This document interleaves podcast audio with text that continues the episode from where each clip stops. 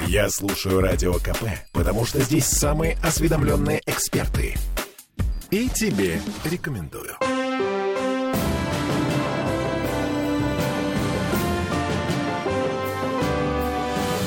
Нулевое Комиссия по градостроительству Петербургского парламента остановила реновацию. Согласилась остановить реновацию. Такие заголовки появились в СМИ в понедельник. Э, что это значит на практике? Э, давайте обсудим с одним из участников процесса. Э, Денис Четвербок у нас здесь в студии. Депутат Добрый ЗАГСа. День. Здрасте, здрасте. Ну что, я, честно говоря, так и не понял, в каком статусе находится сейчас законопроект о комплексном, точнее, закон о комплексном развитии территории, который вы принимали летом этого года? Ну, а... Сам закон принят. Более того, сейчас у нас спаривается его принятия в суде. Сейчас угу. идет судебное заседание. Достаточное количество заявителей его оспаривают. Они попросили отложить заседание ввиду необходимости уточнения их требований, поскольку история достаточно запутанная, закон еще не применялся в отношении каких-то конкретных граждан, да, и, на мой взгляд, само его оспаривание сейчас э, такое достаточно спорное, поскольку права каких-то людей не нарушены, закон еще не применялся. Более того, мы должны учитывать, что сейчас на рассмотрении городского парламента находится инициатива, внесенная губернатором города. Вот, то есть она еще не принята, Это еще проект, не подписана? Он, нет, mm. он только вне, этот проект внесен 13 сентября.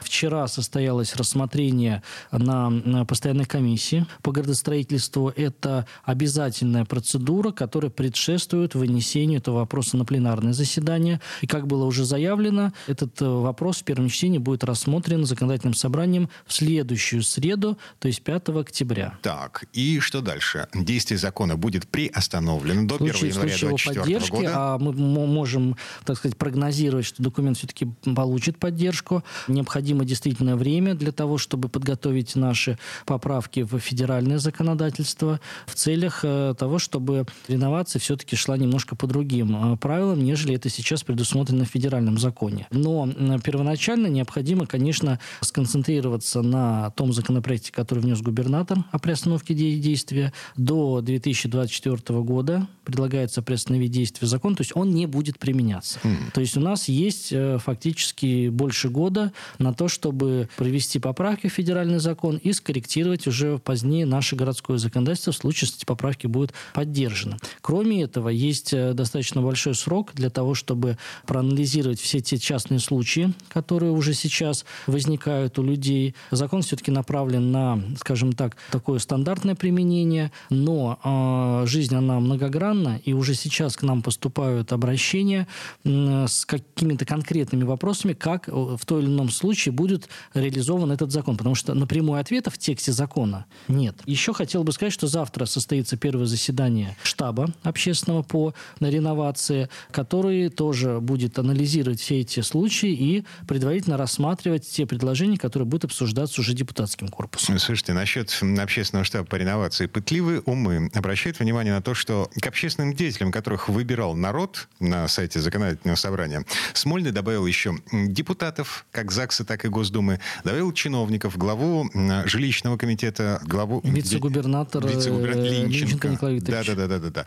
В общем, пропорция получилась такой, что противников реновации чисто арифметически Э, там меньше. Если бы общественный штаб сформировался только по результатам голосования на сайте ЗАГСа, скептиков реновационных было бы больше, категорически тут, больше. Тут вопрос же не в том, этот штаб же не будет э, голосовать и принимать законы. Это дело депутатов. Речь идет о том, чтобы на штабе обсуждать те вопросы, которые возникают, и пытаться найти на них ответы. Если это невозможно, формулировать тогда задачу депутатскому корпусу, который же будет вырабатывать какие-то поправки в федеральный закон прежде всего. Работа штаба без таких ответственных людей, как вице-губернатор, курирующий это направление в правительстве, или председатель жилищного комитета, который курирует э, порядок расселения жильцов, ну, на мой взгляд, э, такого штаба лучше тогда и не создавать. Mm. Зачем штаб ради крика? Штаб нужен для того, чтобы анализировать ситуацию, получать ответы и фокусироваться на проблемных точках, и дальше уже предлагать э, ставить задачу для депутатского корпуса с тем, чтобы они ее решили. То есть штаб, он, во-первых, не должен подменять работу тех должностных лиц, которые и так должны выполнять свою работу. Это я прежде всего имею в виду депутатский корпус и исполнительную власть. И второе, штаб должен обладать э, реальной достоверной информацией о том, как будет проходить в пилотном режиме реновация, как будет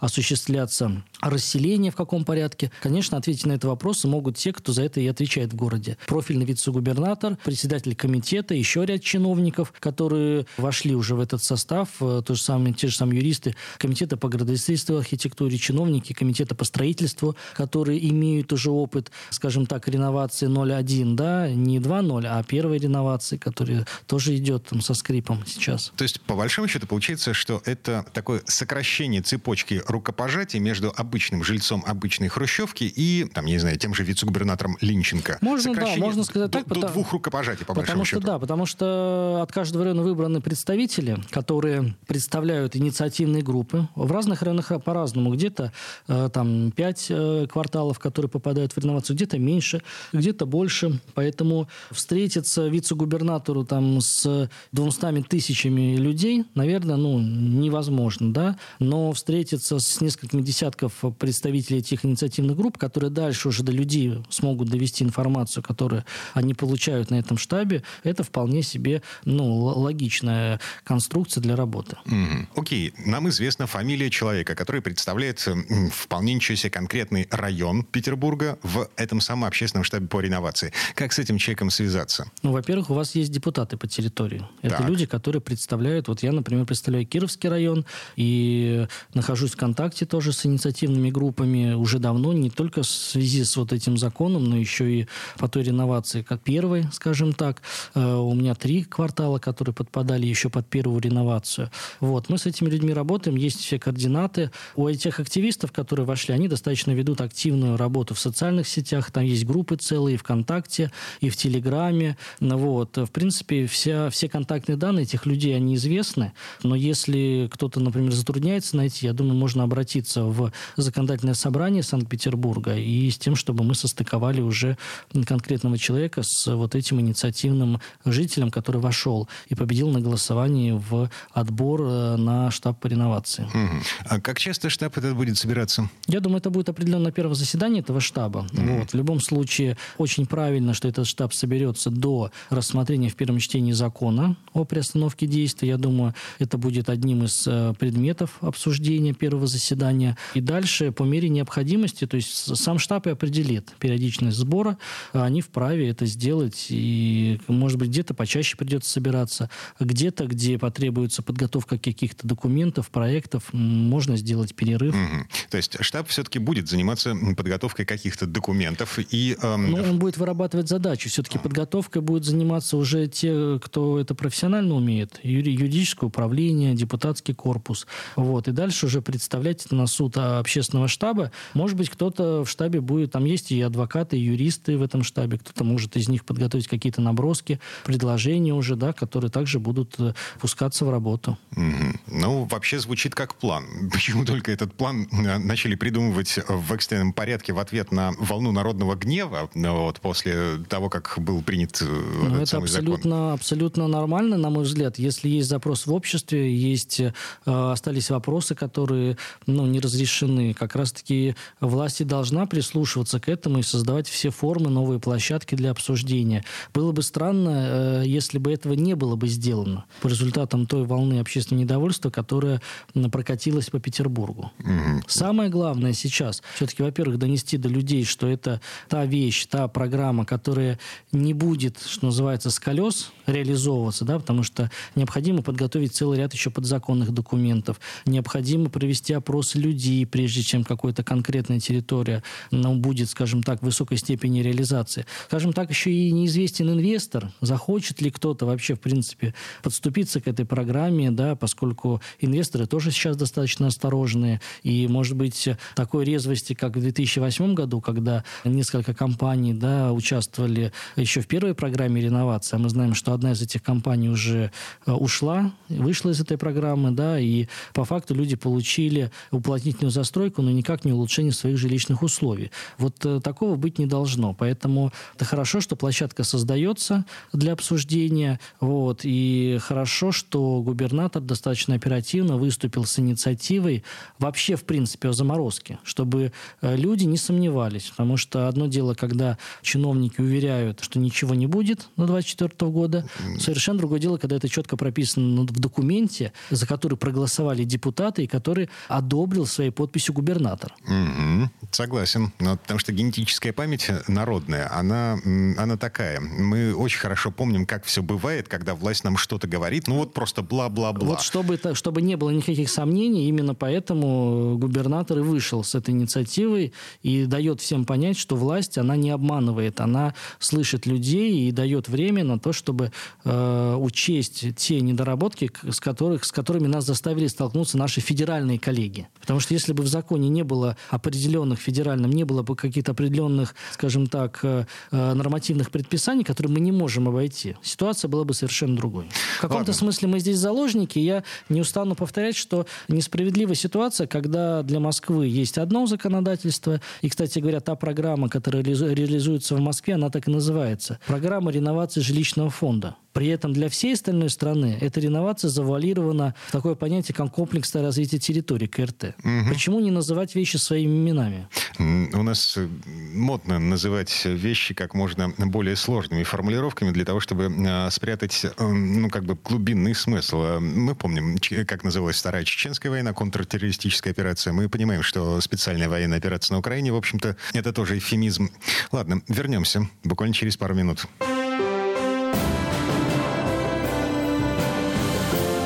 Нулевое чтение.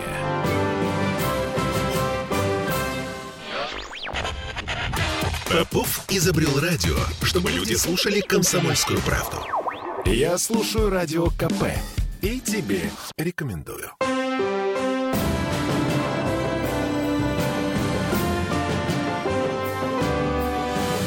Нулевое чтение. Это мы вернулись в студию радио «Комсомольская правда», в петербургскую студию. Я Дмитрий Делинский. Я Денис Четербок. Депутат законодательного собрания. В предыдущей четверти часа мы чуть-чуть не договорили по поводу приостановки реновации. Я напомню, комиссия по градостроительству Петербургского парламента рекомендовала остановить реновацию. Рекомендовала принять законопроект, который Беглов внес в Петербургский парламент. И рассмотрение этого законопроекта о приостановке, оно запланировано на следующую среду, то есть через неделю. Любопытный момент. Вот эта самая комиссия по градостроительству единогласно единогласно проголосовала за приостановку. Я подозреваю, что точно так же единогласно они голосовали за изначальный законопроект. Зачем? Ну, здесь э, точных данных по голосам я вам, вам не скажу. Все-таки это надо делать запрос.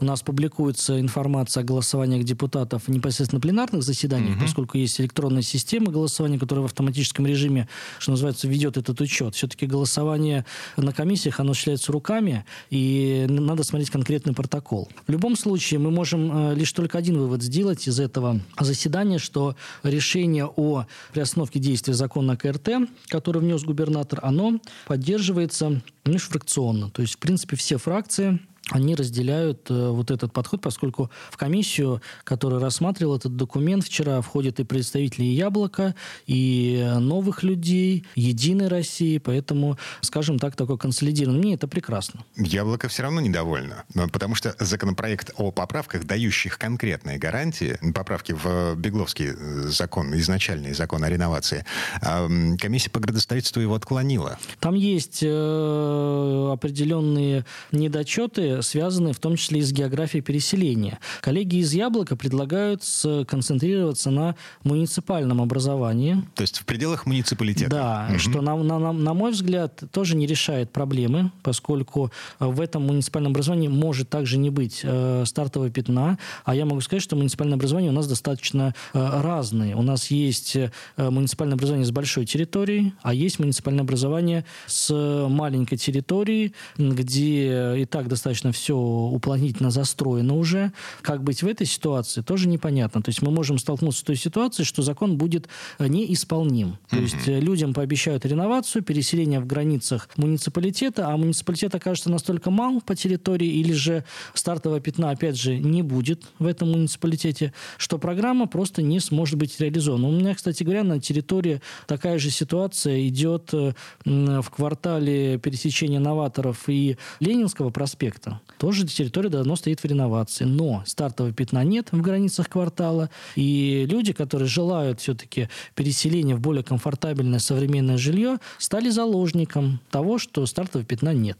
Вот это первый недочет, который, э, на мой взгляд, не учитывают коллеги из э, фракции «Яблоко». Второе, они не решают э, изначально комплексно эти проблемы. То есть они берут только блок, связанный с географией расселения, с предоставлением равноценного числа комнат, да, но при этом опускают за скобки ряд других моментов, связанных с проведением голосования по участию в программе. Тот, тот вопрос, который первичен, я считаю, поскольку именно от этого будет э, отталкиваться власть при принятии решения, будет этот дом в программе или не будет, потому что решают жители. Если мы не пропишем четкий механизм, который, скажем так, позволяет избежать фальсификации и мошенничества, то мы гарантируем действительно реальное волеизъявление граждан на участие в этой программе. Вот яблочный законопроект никак эту проблему не затрагивает, не решает, а, на мой взгляд, это первичная все-таки история, связанная с тем, чтобы гарантировать людям честное голосование. Будет их дом включен в программу? Нет, потому что выбирают люди, голосуют люди. И именно от них, от этого голосования отталкиваются все остальные действия по программе реновации. То есть яблочный законопроект о гарантиях эм, отклонили не потому, что это оппозиционные законопроекты, не потому, что где-то в недрах власти какие-то люди со злым умыслом не готовы давать гарантии людям, а просто потому, что он недоработан. Он недоработан, он появился в спешке достаточно. Я могу сказать так, что не случайно губернатор эм, э, принял решение о приостановке действия, да, потому что выработать вариант, который был бы комплексно проработан без изменения федерального законодательства, который бы устраивал э, все абсолютно заинтересованные группы, невозможно за такой короткий срок. При этом э, инициатива «Яблоко», она появилась буквально там через месяц после того, как вышел этот законопроект, э, этот закон принятый. Ну, вот. И, на мой взгляд, конечно, э, главная цель такой поспешности – это, ну, скажем так, э, собрать политические бонусы, да, предложив людям как бы поверхностно кажущееся оптимальное решение проблемы, но на самом деле не проработанную свою инициативу. Угу. Но, с другой стороны, если не поднимать людей, если не заставлять их отрывать пятую точку от дивана, ну, у нас не будет гражданского общества и не будет эм, диалога с властью. Безусловно, но нельзя манипулировать и спекулировать э, ну, вот, э, мнениями людей да, и вводить их в заблуждение. Вот это единственная претензия, да, помимо юридических, которые есть, к законопроекту «Яблоки». Я могу сказать, что э, есть же альтернативные проекты, которые представили э, ЛДПР. Угу. Тоже есть законопроект. Есть предложения от партии «Единая Россия», которые не оформлены в виде законопроекта, а ждут своего часа при подготовке федеральных корректировок, потому что для нас все-таки первичные изменения именно федерального законодательства. Уже после этого мы получим возможность более широко здесь действовать в нашем городе. Поэтому э, другие фракции не спекулируют э, вот этими поспешными решениями, да, а сконцентрированы на такую, ну, скажем так, конструктивную работу. Поэтому говорить о том, что отклонен э, какой-то стоящий документ прорывной, я бы здесь так не сказал. Хорошо, движемся дальше. И еще одна градостроительная проблема. Реестр обманутых дольщиков, реестр недостроенных зданий. Мы еще полгода назад говорили о том, что вроде как власти собирается закрыть эту тему, закрыть реестр, так чтобы туда больше э, никто не попадал, не, вно, не вносились э, обман, новые обманутые дольщики, потому что э, их нет и вроде как все. А теперь вы возвращаетесь к этому Немножко к не так. Дело в том, ага. что в том законопроекте, который будет у нас в повестке дня завтра, речь идет об объектах незавершенного строительства, финансирование которое осуществлялось из бюджета городского. То есть о. речь не идет о жилой застройке для дольщиков, все-таки это другая тема. Речь идет, например, о социальных объектах, которые были в свое время э, начаты, но по каким-то причинам заморожены, и строительство по ним э, не ведется какое-то время.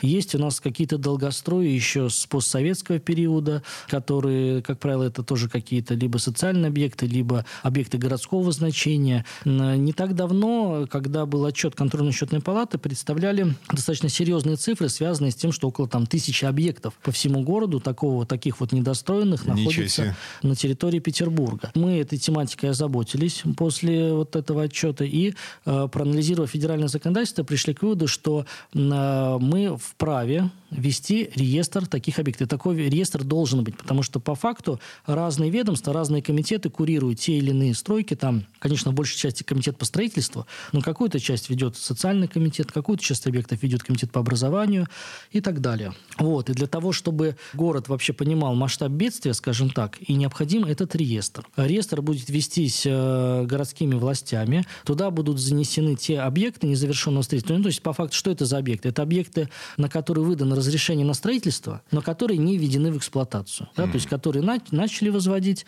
но не закончили. И дальше, после того, как реестр будет сформирован, в определенные сроки органы власти должны будут определиться, что делать с тем или иным объектом. Первое. Либо его достраивать, за счет средств бюджета, да, если технология будет позволять, если не так много времени прошло с момента начала возведения. Или консервация была нормальной. Или была проведена, да, абсолютно правильно, нормальная консервация. Второе, либо принимается решение о приватизации этого объекта. Ну, если город понимает, что он не в состоянии достроить этот объект или затраты на его достройку существенно превышают э, здравый смысл, скажем так, да, то есть э, надо все под ноль сносить и снова возводить. Э, либо, например, городу этот объект уже не нужен, поскольку решение его там стройки принималось лет 20 назад, и за эти 20 лет уже ситуация кардинальным образом в той или иной сфере поменялась. И второй вариант, э, может быть принято решение вообще о сносе этого объекта, если никаким образом его уже э, по факту не достроить, и с тем, чтобы уже э, повторно проводить ну, какие-то работы, связанные там, с застройкой этого участка или с возведением какого-то другого объекта. Mm. Или же, может быть, действительно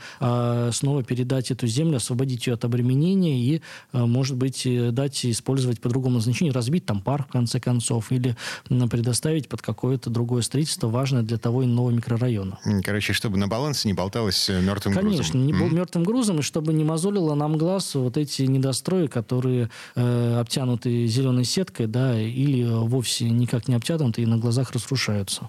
Так, и когда это все заработает, начнется? То есть э, вот вы сейчас принимаете закон о создании реестра недостроев Далее выйдет постановление правительства, которое определит порядок ведения такого реестра. В какой-то части, я считаю, он должен быть опубличен, то есть э, какая-то часть этого реестра должна э, быть э, в общественном доступе, чтобы люди видели, да, ну то есть за исключением какой-то там информации, связанной там с гостайной там или подобного рода, да, то есть этот э, реестр должен быть э, опубличен. И дальше э, будет сформирован план городскими властями, что делается, план, дорожная карта, что надо делать с каждым конкретным объектом. Угу, то есть у обычного человека а, будет возможность посмотреть, эм, что это недостроили рядом с ним, и как какова дальнейшая быть? судьба и какова этого дальнейшая, Конечно, такая информация должна быть, поскольку это имущество, во-первых, которое образовывалось и строилось за счет городской казны, да, это деньги абсолютно всех налогоплательщиков, поэтому, конечно, они должны иметь возможность знать об этом. Вот, говоря о сроках, ну, сейчас сложно, наверное, говорить, потребуется инвентаризация, я думаю, э, года вполне будет достаточно для того, чтобы подготовить и все документы необходимые и провести всю необходимую инвентаризацию и принять соответствующее решение. Угу. Ну, окей, принято. А, вернемся буквально через пару минут. Нулевое чтение. Я слушаю «Комсомольскую правду», потому что «Радио КП» — это корреспонденты в 400 городах России. От Южно-Сахалинска до Калининграда. Я слушаю «Радио КП» и тебе рекомендую.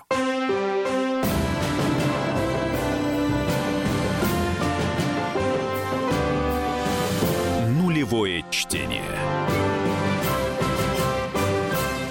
Это мы вернулись в петербургскую студию радио «Комсомольская правда». Я Дмитрий Делинский. И я Денис Четербок. Мы продолжаем говорить о том, как ЗАГС сделает жизнь города лучше, интереснее, веселее. Еще один вопрос из повестки завтрашнего заседания. Пролонгация договоров э, с бизнесом, договоров на аренду э, недвижимости. Вы собираетесь поддерживать э, какой-то бизнес в наше нелегкое время? Ну, тот бизнес, да, который э, арендует недвижимость у, у государства. У федеральных властей? Федеральных, или... региональных, то угу. есть в целом. Мы говорим о государственном имуществе. И здесь надо сказать, что э, федеральный закон уже внес определенные послабления э, в пролонгацию договоров аренды для тех, кто арендует земельные участки. У государства. То есть для них э, сейчас действует упрощенный порядок, можно обратиться и на льготных условиях, ну, без, без торгов, получить пролонгацию э, такого договора аренды. Угу. Э, но э, мы считаем этого недостаточно, поскольку помимо земли есть иные виды недвижимого имущества, помещения, павильоны, э, которые тоже принадлежат государству э, в каком-то объеме и которые сдаются в аренду предпринимателям. Вот все-таки мы за равный подход э, к вопросу недвижимости. И в целом э, считаем, что такой льготный порядок пролонгации договоров аренды должен быть распространен и на иные виды недвижимости, не только на земельные участки. А мы подготовили такую федеральную инициативу. Она будет рассмотрена завтра на заседании городского парламента. И достаточно оперативно мы собираемся провести второе чтение с тем, чтобы отправить ее на рассмотрение Государственной Думы. А, речь идет о договорах, истекающих э, в каком году?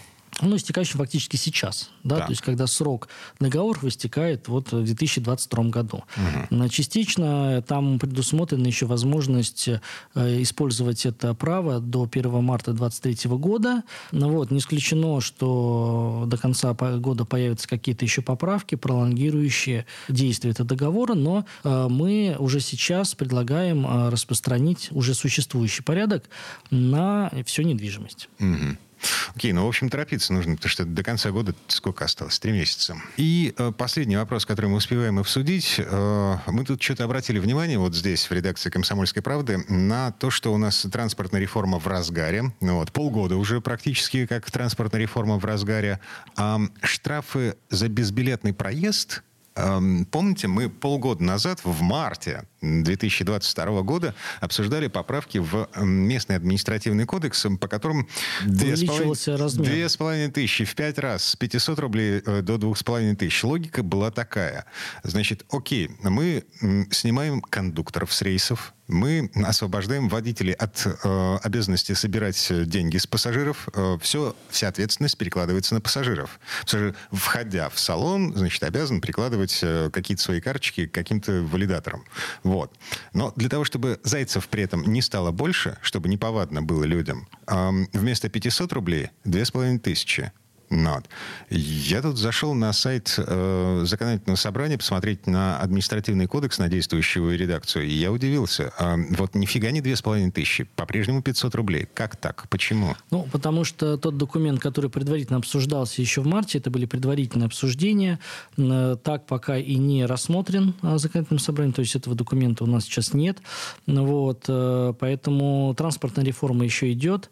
Э, не исключено, что в какое-то ближайшее время он поступит на рассмотрение собрания. Э, пока мы вот в режиме ожидания, скажем так.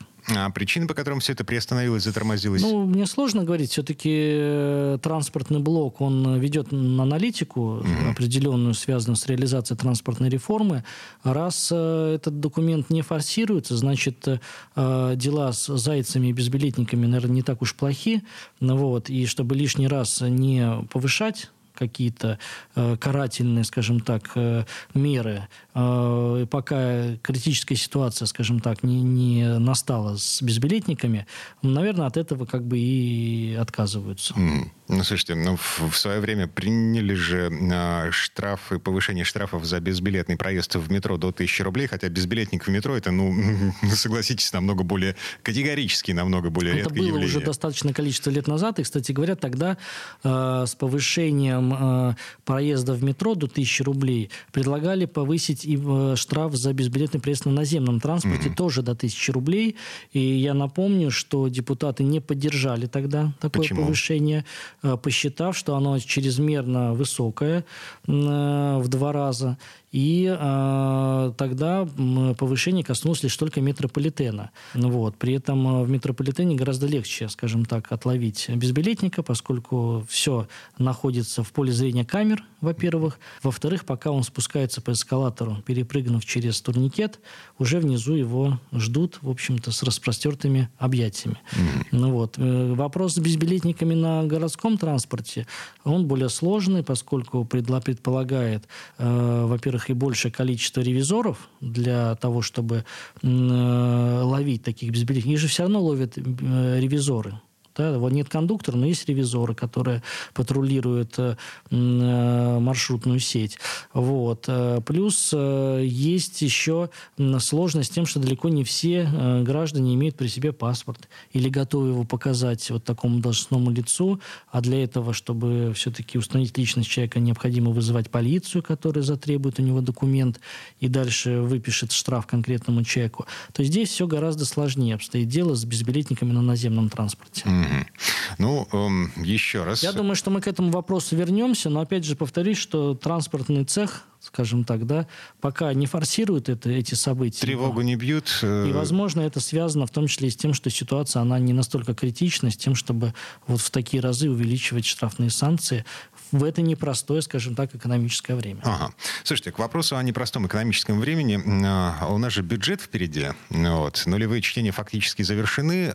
Сейчас а, э, мы будем э, обсуждать уже, уже в общем-то, готовый документ? Когда, в какие сроки? Ну, у нас два бюджета будет рассматриваться в ближайшее время. Первое – это корректировка э, текущего бюджета на 2022 год. Это, это вот ввиду... тот самый триллион рублей. Триллион рублей ввиду того, что бюджет в этом году получит сверх существенные суммы, которые нужно будет распределить да, до конца года. Э, рассмотрение этого документа намечено первое чтение на 12 октября. Э, и э, параллельно с ним, но чуть позже, на рассмотрение собрания поступит бюджет уже следующего года, 23-го. И первое чтение состоится 26 октября. То есть до конца ноября работу с бюджетами и первым, и вторым законодательное собрание планирует закончить. Угу.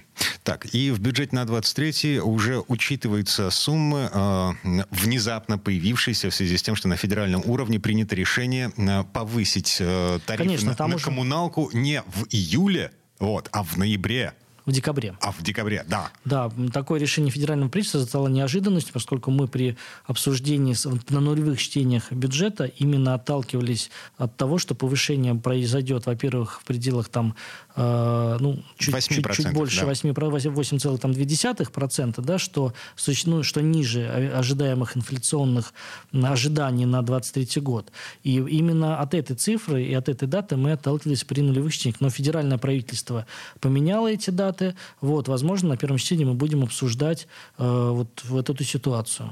Угу. Ну, то есть, все, люди, смиритесь, э, от нас ничего не зависит. В К декабре... сожалению, от городских властей, mm да, это, эта цифра не зависит, это принимается в целом на страну, решение вот, федеральным правительством. С другой стороны, э, получается, что повышение произойдет э, ну, чуточку раньше, но оно не будет двойным, скажем так. Да? То есть то, что должно было произойти в июле, произойдет в декабре. Да? Чуточку раньше, скажем так, на полгода, чем это должно было быть. Но при этом повторного повышения на 23 год, конечно же, быть не может. Угу. Ну, просто сделать все раньше. Ладно, мы верим в то, что э, власть сдержит свое слово. Э, Денис Четвербок, представитель законодательной власти. И Дмитрий Делинский, представитель четвертой ветви власти, скажем так. Спасибо большое и хорошего дня. Нулевое чтение.